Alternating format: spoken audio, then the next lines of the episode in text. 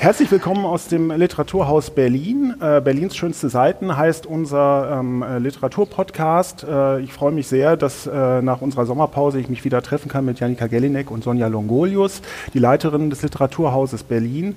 Mein Name ist Felix Müller. Äh, ich bin Kulturchef der Berliner Morgenpost und wir haben uns heute wieder drei äh, besondere Titel ausgesucht. Äh, vorher möchte ich, da wir auch immer über das Leben, Lesen als solches sprechen, die Gelegenheit nutzen. Es sind ja nun wirklich viele Wochen vergangen, seitdem wir uns das letzte Mal gesehen haben. Ähm, Lesen im Urlaub ist ja was anderes als Lesen zu Hause. Ähm, Habe ich jetzt auch wieder festgestellt, als ich versuchte, auf der Sonnenliege irgendeine Position zu finden, womit die Sonne irgendwie nicht so ins Gesicht knallt, dass ich das. Ähm, was habt ihr gelesen in den Sommerferien und wie habt ihr es gelesen? Oh, gut, gute Frage. Also erstmal hallo, hallo. Schön, wieder hier zu sein. Ähm, macht großen Spaß. Ich habe tatsächlich schon auch ein bisschen beruflich gelesen, aber so ähm, freie Lektüre, so ein bisschen frei assoziiert. Also wir werden, wollen gerne was machen in der Reihe Eine Frau wird älter über äh, Sex und Sex im Alter gegebenenfalls. Und da habe ich eine ganze Reihe an Lektüren gelesen. Dazu gehört dann auch das Buch, was ich nachher vorstelle. Ich habe aber auch Jadan gelesen zum Beispiel, ähm, die Erfindung des Jazz im Donbass, weil ich einfach dachte, ich muss den jetzt mal lesen. Ich hab, äh, bin da an, an den noch nicht herangekommen. Ähm, dann habe ich aber was für mich gelesen, nämlich nochmal, was du auch besprochen hattest, Lucy Fricke, die Diplomatin, weil ich hatte das nicht gelesen, dachte jetzt eins will ich mal so nur für mich, ohne Hintergrund. Ähm, also sehr durchmischt. Ich habe viel gelesen. Hat diesen, diesen Sommer toll geklappt, es hat mir großen Spaß gemacht. Am Strand oder auf der Liege oder? Eher auf, auf der Liege, im Bett. Äh, ich war nicht am Strand, ich bin äh, in, in Deutschland rumgetingelt. Äh, ich war ein bisschen in Kassel auf der Documenta. Achso, ich war in Prag. Ähm, also immer dort, wo ich war, habe ich gelesen, aber viel eben auch auf dem Land. Ah ja. Wie war es denn bei dir? Ja, ich hatte jetzt gerade, als ich darüber nachgedacht habe, glaube ich, schon so einen, einen, einen, einen interessanten Aspekt der Urlaubslektüre, dass ich den, den Namen der Autorin gerade noch mal schnell googeln wollte, was ein ganz tolles Buch war ähm, über Rumänien.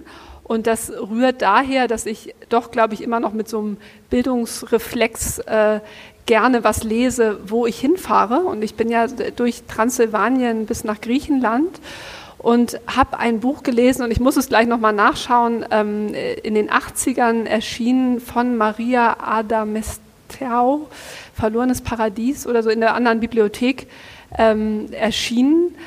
Ein fantastischer Bukarest.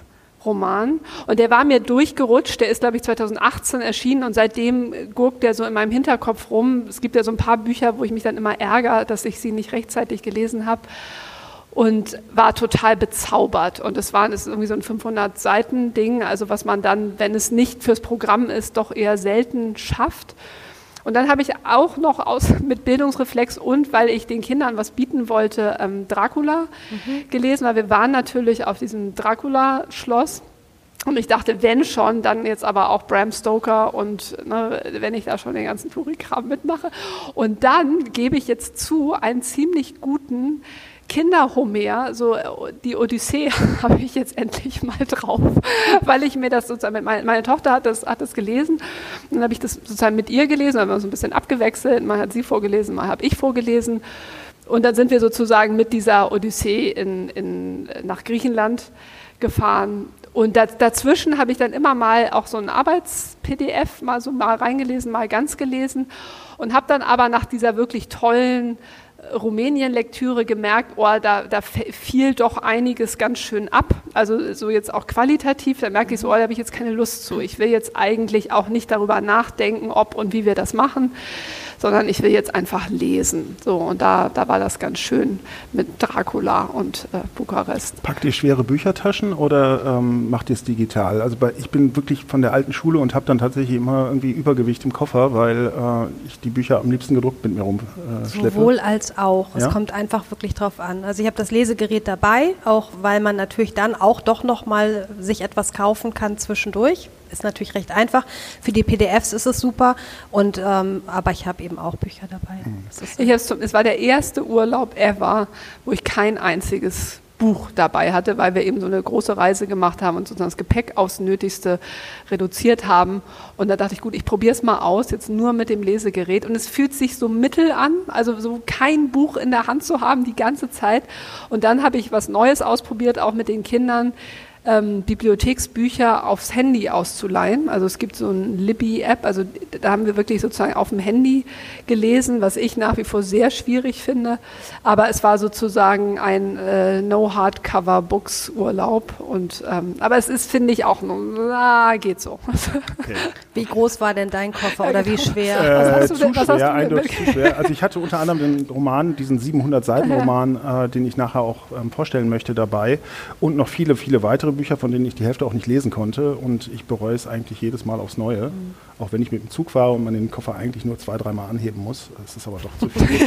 vielleicht sollte ich mir dann doch mal irgendwelche. Meine Frau ist schon längst beim Kindle angekommen ja. und äh, ich sollte vielleicht auch mal mhm. darüber nachdenken. Beides ist möglich. Ja. Und es, hat, es hängt von der, von der Reise ab, ja. finde ich. Also wo man, also wie viel, also dreimal den Koffer anheben, ja. dreimal kurz Reue ist ja auch nicht so schlimm nicht wie so schlimm. vier Wochen ununterbrochen das Reue. Stimmt, das stimmt. Gut, dann äh, steigen wir wieder voll ein und kommen zuerst zu einem äh, ähm, ganz berühmten Autor deutscher Sprache, Josef Roth. Janika, den hast du uns mitgebracht. Ähm, erzähl doch mal, um welches Buch es sich handelt. Das ist gar nicht so leicht zu sagen, habe ich festgestellt. Also ich habe es ausgewählt tatsächlich, weil Josef Roth so einer meiner lieben Autoren, also ich sehe das im, im, in der Vorschau irgendwo und dann interessiert mich das sofort. Und ähm, dann haben wir jetzt am, am 30.08. einen Brown Bag Lunch dazu, also eine Mittagsveranstaltung, die, glaube ich, schon fast ausverkauft ist, mit dem Herausgeber Volker Breidegger und Michael Krüger. Und ähm, ich war jetzt einfach neugierig, wie diese Zusammenstellung oder was, was dieses Buch für eine Zusammenstellung bietet. Das ist ganz kurz, ähm, heißt es Die Weißen Städte. Das ist ein Manuskript, was in der Form nie erschienen ist. Das waren äh, Reportagen, die äh, Roth 1925 aus Frankreich an die äh, Frankfurter Zeitung geschickt hat.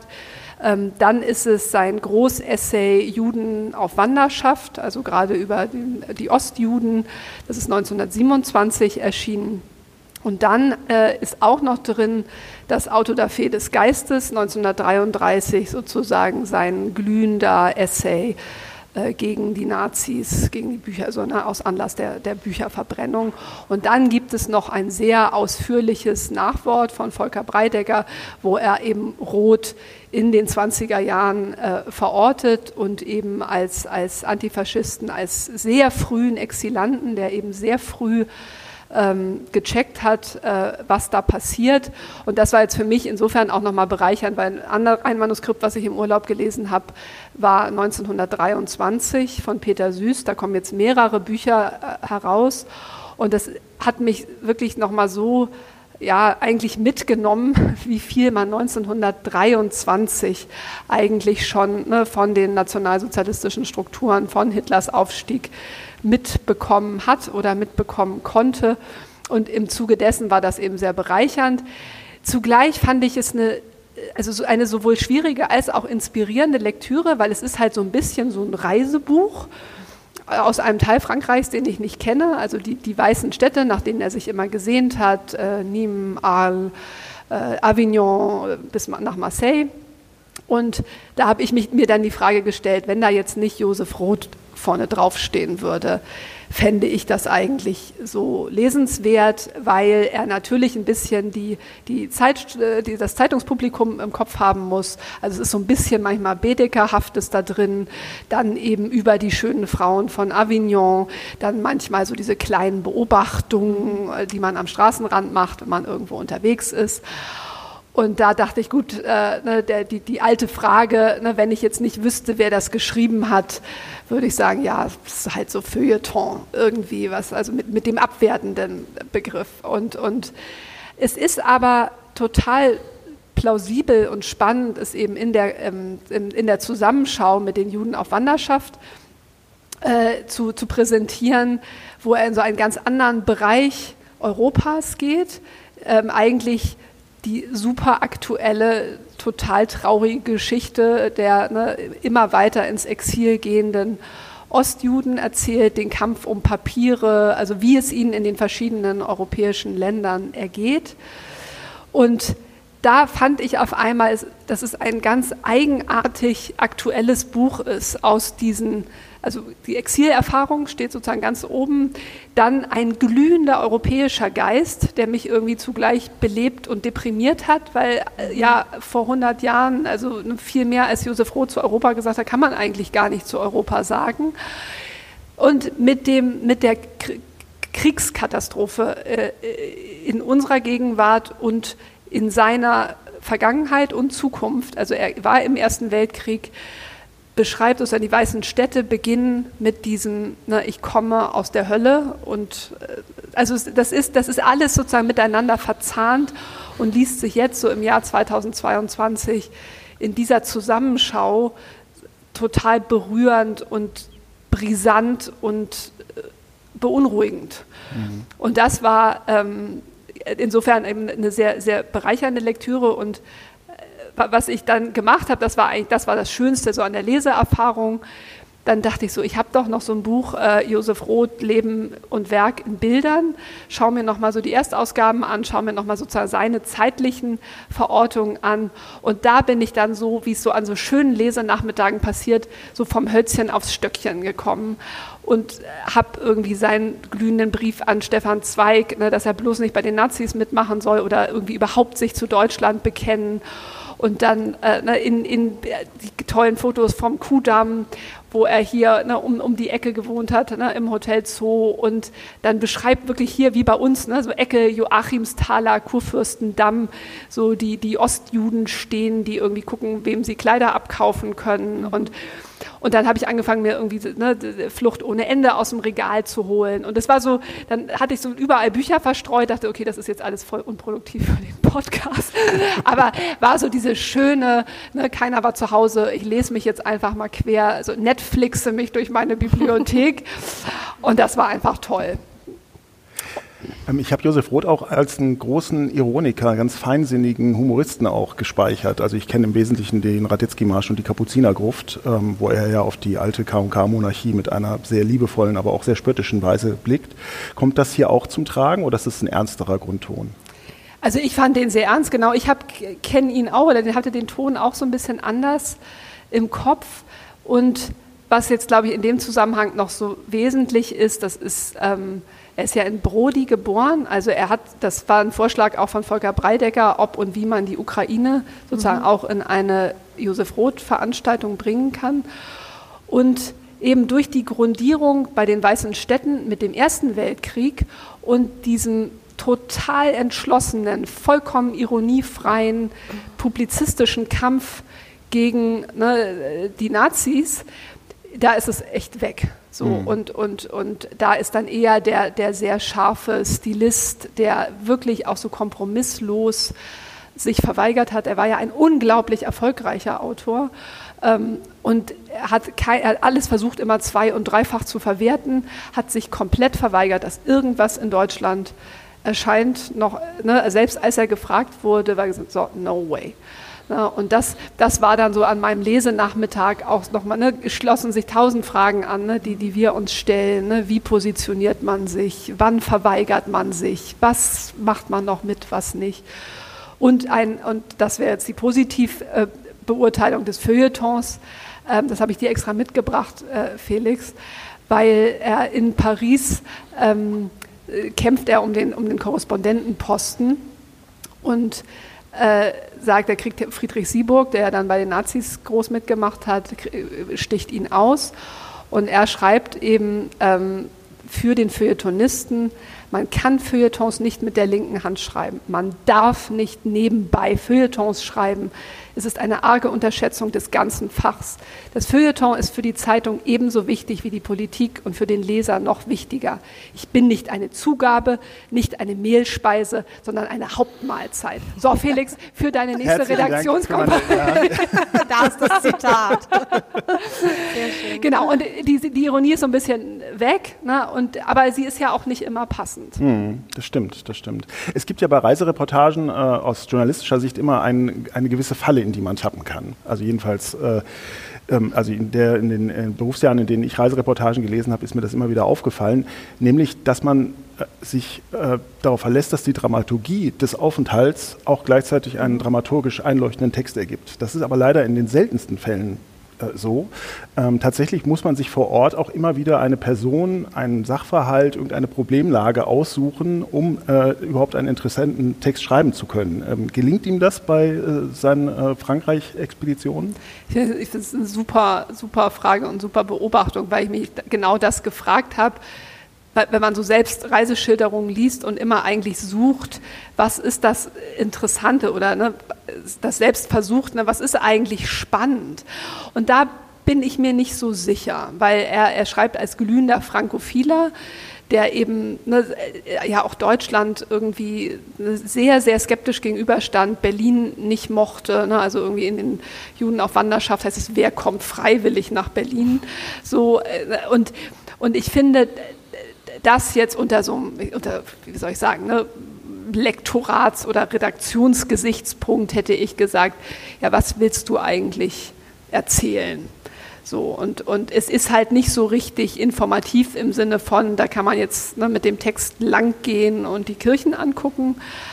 Ähm, ich glaube, es ist, es ist in erster Linie ein europäisches Bekenntnis. Ne, und er, er definiert Frankreich als ne, sozusagen das, die, die Urstätte, das Herz Europas, was halt irgendwie diese Bierkrug Preußen nie im Leben hinkriegen mhm, werden. Mhm, ja. Und das ist, glaube ich, so ein bisschen der Kontext, aber den ne, finde ich, ne, hätte man viel stärker machen können. Und denke auch deswegen, also das Manuskript hat halt eben so eine traurige Geschichte, dass es dann eben, hat das versucht anzubieten, dann ne, kamen die Nazis und dann ist es irgendwie, hat es sich bei, bei, bei Kiepenheuer als erhalten, als Typoskript, ist aber in der Form nie erschienen. Und jetzt in diesem Europakontext, Kriegskontext, hat es eine neue Aktualität, die es vielleicht auch in den letzten Jahrzehnten in der Form gar nicht hatte. Aber in Frankreich ist es auch nicht erschienen und hätte da auch keinen Sinn gemacht in der Form, denkst du? Oder ist es auch nicht auf Französisch irgendwie Interessant, ich weiß überhaupt nicht, das stimmt, ich weiß nichts über mhm. seine französische Rezeption, also außer, dass er dann eben, er ist ins Exil nach Paris gegangen, hat lange in Marseille gewohnt ähm, und ist dann ja 1939 mit Ausbruch des Kriegs gestorben. Mhm. Ähm, ich weiß es nicht. Also ob, ob, in Frankreich das eine andere Rezeptionszeitung gibt, aber es ist nie, also auch, auch auf Französisch nicht erschienen. Oder immer nur in Auszügen. Gut, aber unterm Strich doch eine offensichtlich faszinierend facettenreiche, äh, ein, äh, erhellende Lektüre, wenn ich das richtig Ich würde sagen, also wenn man Josef Roth gar nicht kennt, dann würde ich, glaube ich, nicht damit anfangen.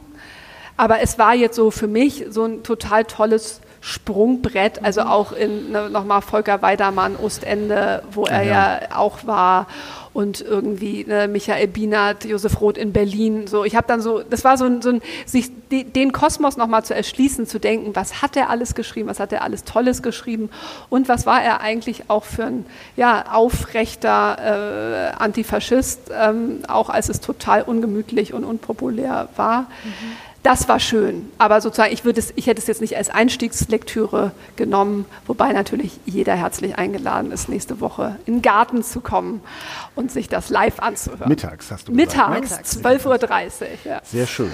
Ähm, wir springen ein paar Jahrzehnte nach vorne zu einem Roman. Äh, ähm, ich tendiere ja dazu, immer recht neue Bücher hier vorzustellen und das ist, glaube ich, das älteste, das ich bislang vorgestellt habe. Es ist nämlich äh, im vergangenen Herbst schon erschienen. Ähm, äh, und zwar ist es das Buch von Emine Sefki Özdamar, ein von Schatten begrenzter Raum, im Surkamp Verlag erschienen.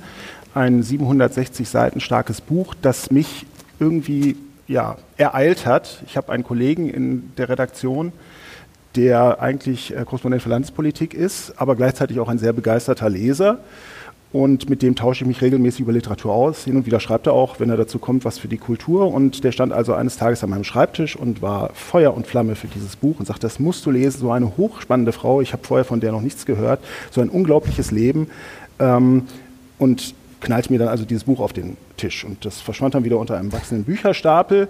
Äh, und dann kam die Nachricht vor zwei Wochen, glaube ich, dass eben diese Autorin ausgezeichnet worden ist mit dem Büchnerpreis. Und äh, ich hatte das Buch in meinem schweren Koffer äh, dabei und fing also an, es zu lesen und kann nur die Begeisterung eigentlich spiegeln, die der Kollege ähm, äh, ähm, mir entgegengebracht hat, äh, einigen geringfügigen Abstrichen. Aber vielleicht erzähle ich erstmal kurz, worum es geht. Ähm, Emine Sevki Özdamar ist im Mitte der 40er Jahre, ich glaube 1946, in der Türkei geboren, ähm, hat äh, dort auch eine ähm, Schauspielausbildung gemacht, war dann in den 60er Jahren, glaube ich, einmal kurz in Berlin, hat aber nur bei Telefunken gearbeitet, ist dann aber unter dem Eindruck äh, der, des türkischen Militärputsches 1971 und der sich immer stärker zuspitzenden Situation für Intellektuelle und Künstler in der Türkei äh, tatsächlich nach Berlin gegangen.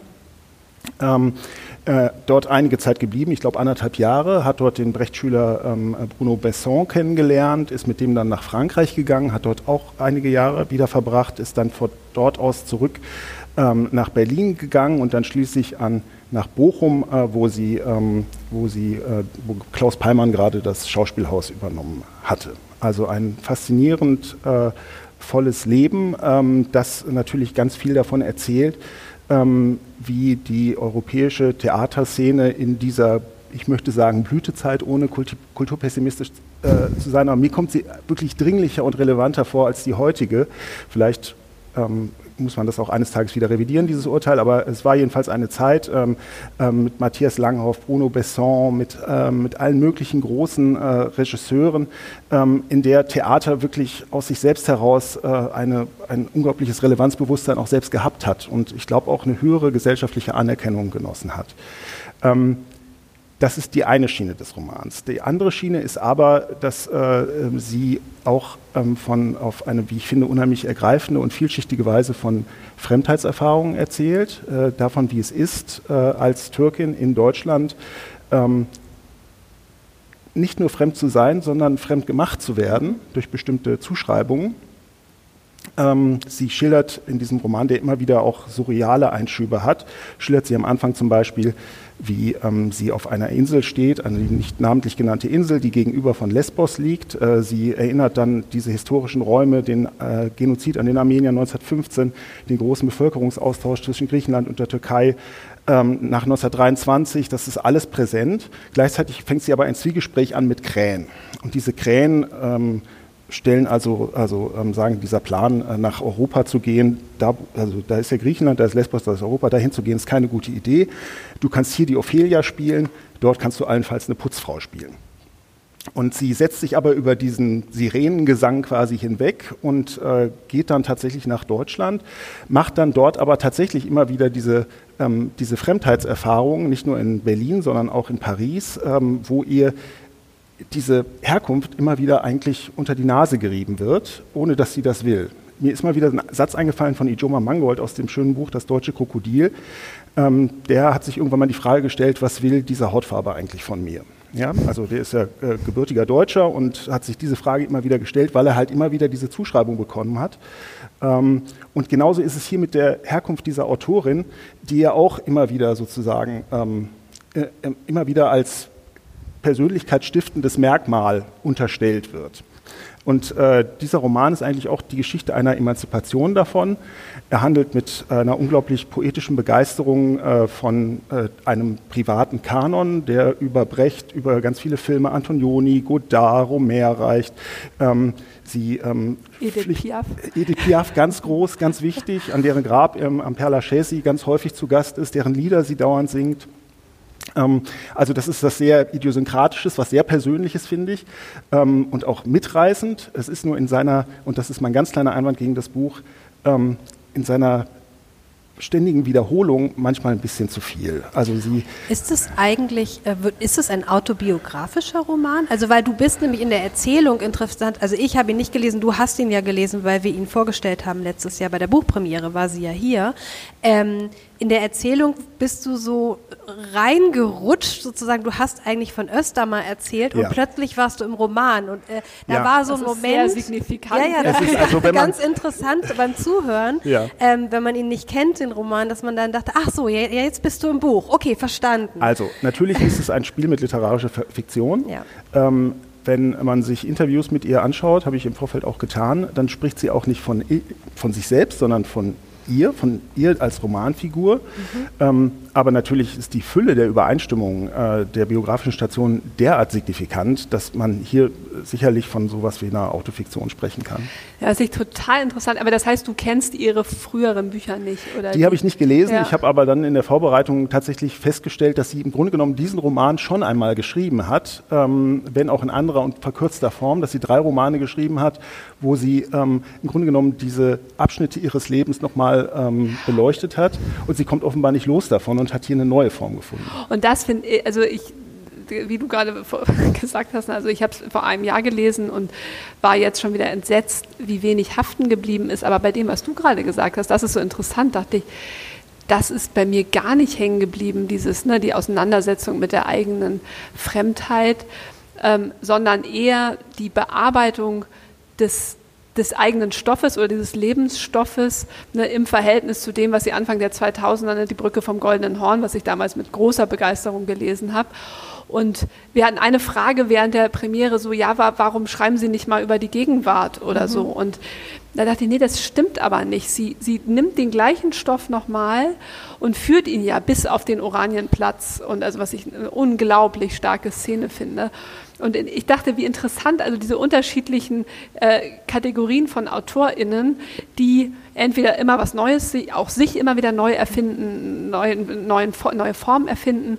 Und sie hat das, diese prägende Erfahrung, diese unglaublich toll geschilderten Theatererfahrungen, also die ich auch noch, noch 700 Seiten länger hätte lesen können, ähm, und knetet die und macht daraus sozusagen, schaut so lange zurück, bis daraus sozusagen die Parallelen oder das Relevante fürs Heute mhm. erscheint. Mhm. Und ich fand seltsamerweise eben diese Wiederholung überhaupt nicht störend, weil daraus sowas äh, da, also, vielleicht ist das auch wie so ein theatrales Mittel. Ne? Also da, da, das, das baut sich so auf und wird eigentlich so wirklich wie so ein ja, Orchester ist jetzt auch so ein bisschen abgegriffene Metapher, aber da sind, das ist, ist so stark in diesem, ja genau, ich erzähle vielleicht immer wieder die gleichen Geschichten und dann nehme ich das Element noch dazu und nehme das Element noch dazu und nehme das Element noch dazu, verarbeite das in meiner poetischen mhm. Sprache.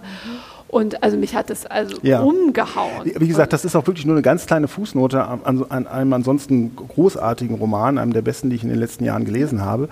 Aber ich muss trotzdem noch mal äh, darauf insistieren. Also sie, ähm, sie schildert zum Beispiel Tagträume. Ja. Und es sind, also es sind bestimmt 20 oder 30. Ja gut, die fand ich auch den schön. Und, äh, und äh, ja. ich, ich finde also ein Traum in einem, äh, in einem äh, Roman, äh, wenn, er, wenn er zum ersten Mal auftaucht, der hat ja sofort was unheimlich Relevantes, was sofort metaphorisches, ne? was irgendwie hier, hier, kommt, ja. hier kommt Auskunft über mein Unterbewusstsein, bitteschön. Aber hier nehmen die einen so inflationären Raum ein, dass ich am Schluss gar nicht mehr genau und sind auch immer auf verschiedene Weisen surreal, unverständlich, rätselhaft, ähm, dann plötzlich wieder scheinbar ganz klar, aber doch nicht.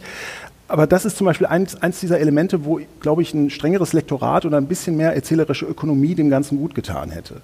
Ähm, aber das ja, ist, wie gesagt, das ist eine Mäkelei. Also ja, ist, genau, wollte ich gerade sagen. Wir hatten ja gerade Verena Rosbacher, die irgendwie ja. ihren Roman anfängt mit, ne, immer wenn ein Traum äh, vorkommt, dann arbeitet äh, ne, die Autorin nicht seriös, weil das, dann werden irgendwelche Sachen erklärt dadurch. Ist, also gut, gestehe ich dir zu, finde aber trotzdem so, also wie sie Berlin und gerade Paris, äh, jetzt sind wir wieder bei Paris, das wäre so, ne, schildert, ne, diese Bum-Bum-Häuser. Ja.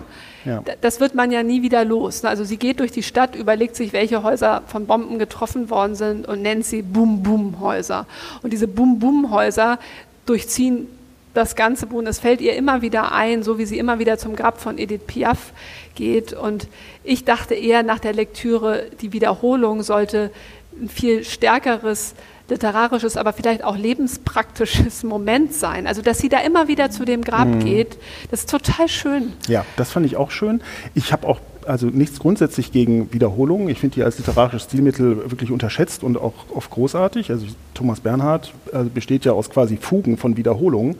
Ähm, und auch hier gibt es ganz viele gelungene Beispiele auch. Ähm, äh, gerade ist mir noch eins in, in den Sinn gekommen. Genau, sie ähm, beschreibt ja ihre, ihr, ihr Verlassen der Türkei auch als eine Art ähm, Exil aus der Sprache. Also sie sagt ja nach mit dem, mit dem Beginn der Militärdiktatur in der Türkei ist diese Sprache für sie kontaminiert gewesen. Und ähm, deswegen ist sie auf der Suche nach einer neuen Sprache und findet Bertolt Brecht, ähm, findet diese ja, fast kristalline Prosa und findet auch noch einen Schüler von ihm, nämlich äh, Besson Ähm, und äh, es gibt ein wiederkehrendes Element in dem Roman, wo sie sagt, ich wohne in Bruno Besson, ich wohne in den Haaren von Catherine Deneuve, ich wohne, ähm, also wo sie das klar macht, ne, dass sie, ähm, dass Heimat für sie ein ganz weit gestreckter Begriff ist, der gar nichts mit geografischen und politischen äh, ähm, äh, Zuständen zu tun hat, sondern eben mit dem Leben als solchem so, und wo sie gerade zu Hause ist. Und das finde ich ein unheimlich gelungenes Beispiel für Wiederholung in diesem Roman. Ja, und auch, warum sie ja immer beschrieben wird als so, ne, als ich glaube, sie hat ne, ihre ersten Romane veröffentlicht, da gab es den Begriff der Migrationsliteratur noch nicht. Sie ist wirklich so Migrationsliteratur avant la lettre. Und ich finde, entkommt, das sieht man in dem Buch so toll, entkommt diesen ganzen Zuschreibungen eben, indem sie nicht geografisch ich wollte gerade sagen, völkisch oder wie auch immer mhm. denkt, sondern ne, wo ist meine Heimat? Ne? Und die ist in der Sprache von Brecht, ne? Kleist kommt ja auch immer wieder vor, in den Liedern von Edith Piaf und löst sich sozusagen darin auf. Das äh, nimmt nichts von den ganzen Problemen und nichts von den ganzen auch zu diskutierenden, auch zu beschreibenden ähm, ne, Zuständen weg, aber macht sie frei so von ne, der Auseinandersetzung, wo ich jetzt dachte, interessant, wenn man sich jetzt die nächste und übernächste Generation anschaut, da würde ich im ersten Moment so ganz spontan sagen, gibt es da überhaupt Verbindungen? Mhm. Also ne, in, in, in der Auseinandersetzung mhm. mit der eigenen Fremdheit. Mhm.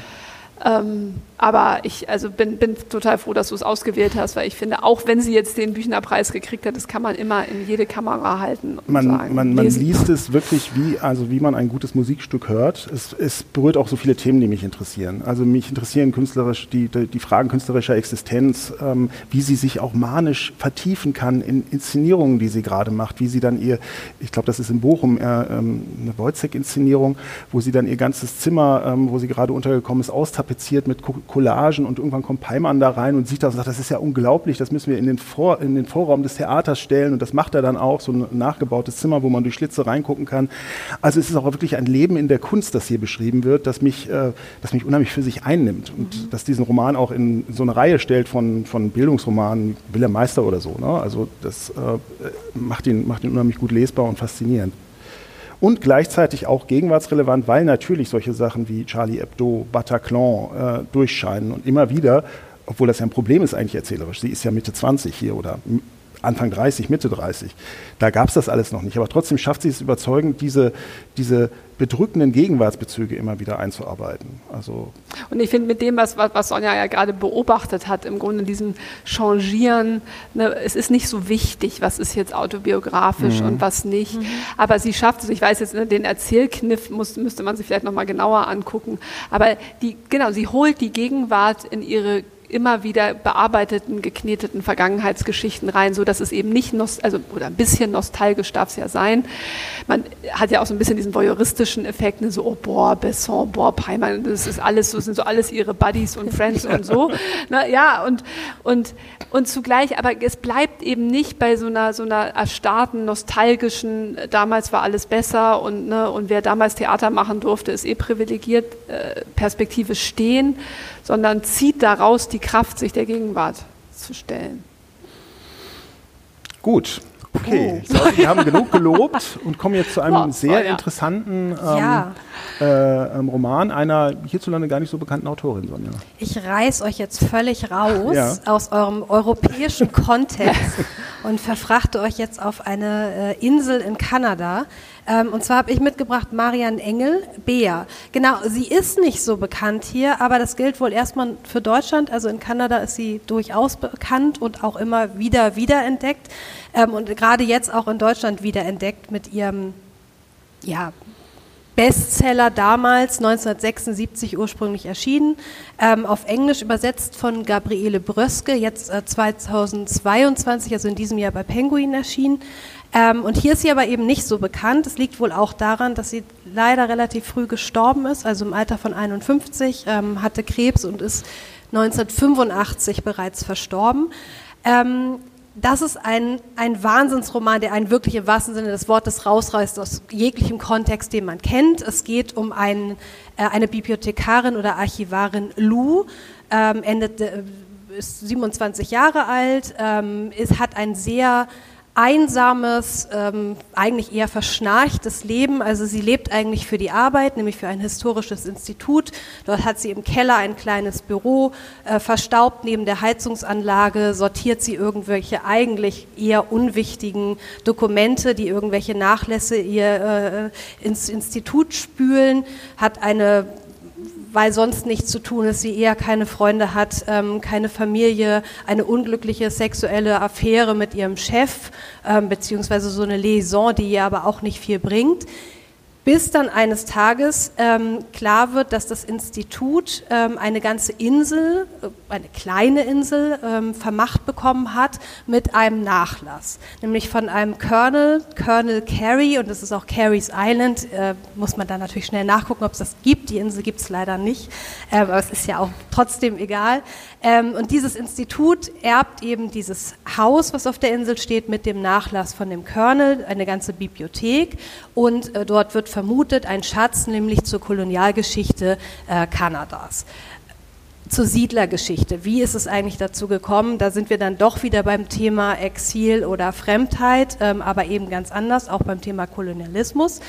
Und sie wird nun beauftragt, dorthin zu fahren, auf diese Insel, ähm, sich den Nachlass anzugucken, zu gucken, ist der was wert, ist der was fürs Institut, bringt der uns irgendwie wissenschaftlich voran und fährt dann auf diese Insel und zwar in den Norden Ontarios. Also wir müssen uns vorstellen, jetzt hier nichts Paris und Josef Roth und irgendwie Berlin, sondern wirklich in die absolute Einsamkeit. Ähm, wird dort abgeholt von so einem, ich sag jetzt mal, Ranger, Nachbar, der ihr da irgendwie hilft und die ersten Anweisungen gibt. Der zeigt ihr dort das Haus. Ähm, sie guckt sich alles an und sieht sofort, also das Tolle an Marian Engels Schreibstil ist eigentlich, sie zieht einen sofort nach drei Seiten spätestens, ist man total in diesem Roman. Man will unbedingt wissen, was macht diese verhuschte Archiv, Archivmaus jetzt eigentlich auf dieser Insel in dieser Wildnis? Also wir müssen uns ja vorstellen, irgendwie so eine, so eine kleine Städterin, äh, die da jetzt plötzlich irgendwie vor dieser Landschaft steht. Also die Landschaftsbeschreibungen sind exzellent, also sind einfach wahnsinnig toll. Man kann sie sich vorstellen, man steht inmitten dieser Seenlandschaften. So, sie kommt eben an, kriegt ihre Einweisung und kurz bevor ähm, der, wie heißt er denn hier, der Homer Campbell, also der sie da irgendwie einweist, geht, sagt er, im Übrigen wohnt hier auch noch ein halbzahmer Bär auf dieser Insel und zwar hinter dem Haus in einem Stall. Und ähm, sie ist interessanterweise nicht sehr überrascht, aber schon etwas konsterniert, fragt, ja, was soll ich mit dem Bären machen? Ja, sie müssen eigentlich nicht viel machen, die müssen den einfach nur ein bisschen füttern, sich drum kümmern, der gehört zum Haupt. Halbzimmerbär gehört einfach dazu. Und sie nimmt das so hin und lässt ihn auch erstmal ein, zwei Tage sozusagen links liegen. Irgendwann denkt sie, naja, muss man jetzt schon mal füttern oder irgendwas tun und fängt so langsam an, eine Beziehung, möchte ich sagen, mit ihm aufzubauen. Also überhaupt mal dorthin zu gehen, ihm was zu essen zu geben, zu gucken, wie sieht der aus, der ist ziemlich heruntergekommen, völlig verdreckt. Ähm, und dann fängt sie an, sich diesem Tier zu nähern, auf eine ganz interessante Weise. Sie hat irgendwie auch wenig Angst, Respekt schon, aber wenig Angst. Das ist an der Leine, dieser Bär, und den nimmt sie dann einfach mit zum Spazierengehen und sagt, du stinkst, du musst dich waschen. Also bringt sie den zum Wasser und der Bär nimmt das alles relativ gelassen hin, ist auch an Menschen gewöhnt, also halbzahm ist das schon wichtig, das ist jetzt nicht irgend so ein Waldbär. Und dann fangen die an, ähm, da im, im, See zu schwimmen und ähm, in der Sonne zu liegen und man be begleitet diese junge Frau dabei, wie sie eine Beziehung zu diesem Bären aufbaut und sich für den interessiert. Ähm, und der Bär ist eher eher wie der Natur, würde ich sagen. Also es ist dem Bären ziemlich egal, was sie macht, Hauptsache sie füttert ihn. Ähm, und es baut sich tatsächlich eine körperliche Beziehung zwischen Bär und dieser Frau auf, die auch in Sex mündet. Also einvernehmlich äh, würde man es, glaube ich, nicht nennen. Es ist sozusagen einseitig. Ähm, also das heißt, es geht von ihr aus. Sie fängt an, also er fängt an, sozusagen ihre Haut so zu lecken, ihre Arme und so zu lecken. Und das wird immer erotischer und immer sexualisierter dargestellt und wahnsinnig gut beschrieben, wahnsinnig faszinierend, weil das ja ein Raubtier ist ähm, und gleichzeitig aber nicht irgendwie sie bringt den Bär nicht, sie, es, ist, es wird nicht so ein Symbol oder so. Es bleibt immer ein Bär. Es ist einfach ein wildes Raubtier und so endet das auch. Also es gibt dann auch eine Szene, wo sie tatsächlich von dem Bären verletzt wird. Ähm, um, und, wo, und, der Abschied ist auch ein, ein eiskalter, möchte man sagen. Als sie die Insel wieder verlässt, dreht sich der Bär nicht einmal nach ihr um. Das findet sie aber auch in Ordnung. Und es ist einfach total faszinierend, wie äh, Marianne Engel es gelingt, diese Tier-Mensch-Beziehung, die viel mit weiblicher Sexualität, mit Mann, Frau zu tun hat, mit Machtverhältnissen zu tun hat, ähm, die sich da umkehren. Also wir kommen ja von einer Frau, die sozusagen gerade mal irgendwie miserablen Sex mit ihrem äh, Chef hat, weil nichts anderes da ist, zu einer Situation, wo sie sozusagen in der Machtposition ist, mit diesen Bären zu tun, was sie möchte, ist auch eine Form von Machtmissbrauch, aber befreit sie eben auch. Also es sind total komplexe Themen, die hier aufgemacht werden, in einer noch nie, also für mich noch nie dagewesenen Art. Steht das in irgendeinem Verhältnis? Du hast die koloniale Thematik mhm. angesprochen, die wir auf der einen Seite haben, und auf der anderen Seite dieses ähm, Machtgefälle oder dieses überraschende Machtumkehr zwischen dem Raubtier und der Frau. Steht das in irgendeinem inhaltlichen Verhältnis? Ja, ist interessant. Ähm, genau, sie ist ja sozusagen ein bisschen die, die da einfällt in dieses Land, in diese Insel oder auf dieser Insel. Es ist ja nicht ein freier Bär, der in der Wildnis lebt. Der ist ja eigentlich schon immer, soweit man weiß, in Gefangenschaft, immer an Menschen gewöhnt. Ähm, aber es ist eine,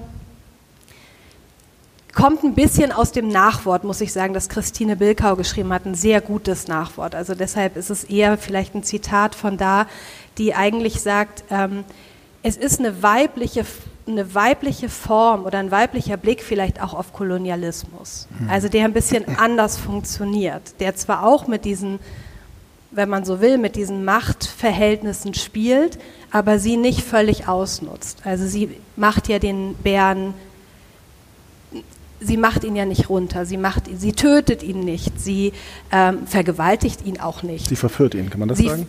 Sie verführt ihn, sie lässt ihn das machen, was ein Bär macht. Also wir reden darüber, es geht ganz viel um, ähm, um äh, die Zunge des Bären. Also ja. Sie schmiert sich halt mit Honig ein und dann leckt der Bär sie halt ab. Ja. Also jetzt ist die Frage, ist das eine Verführung oder ist es eine Nötigung? Ja? Also es ist aber jedenfalls nicht einfach nur eine Aneignung, die mit äh, dem Gewehr und der Macht des weißen Mannes, sag ich mal, kommt. Aber was was kommt dafür, also für Sie am Ende bei rum? Also okay, erst schlechter Sex, dann guter Sex, aber sie geht, offenbar geht dann ja wieder weg und hat auch nicht. Also sie war allein am Anfang und sie ist allein am Ende. Ja, es und ist viel komplexer, genau. Sie, ist, sie kommt eben nicht als Sie kommt auf diese Insel und begreift die ganze Insel als Chance. Es geht nicht nur um den Bären, es geht nicht nur um den Sex, sondern es geht auch darum, dass sie, sie versteht, ich habe hier einen Sommer, wo ich nur für mich sein kann. Ich kann meiner Arbeit nachgehen, die sie nämlich sehr liebt. Also sie durchforscht, durchforscht auch diese Bibliothek, die zwar nicht sehr viel abwirft, aber für sie trotzdem interessant ist. Sie kann sich um sich selber kümmern und sie gewinnt eine, eine Stärke und Autonomie, die als sie geht, die, wird, die nimmt sie mit.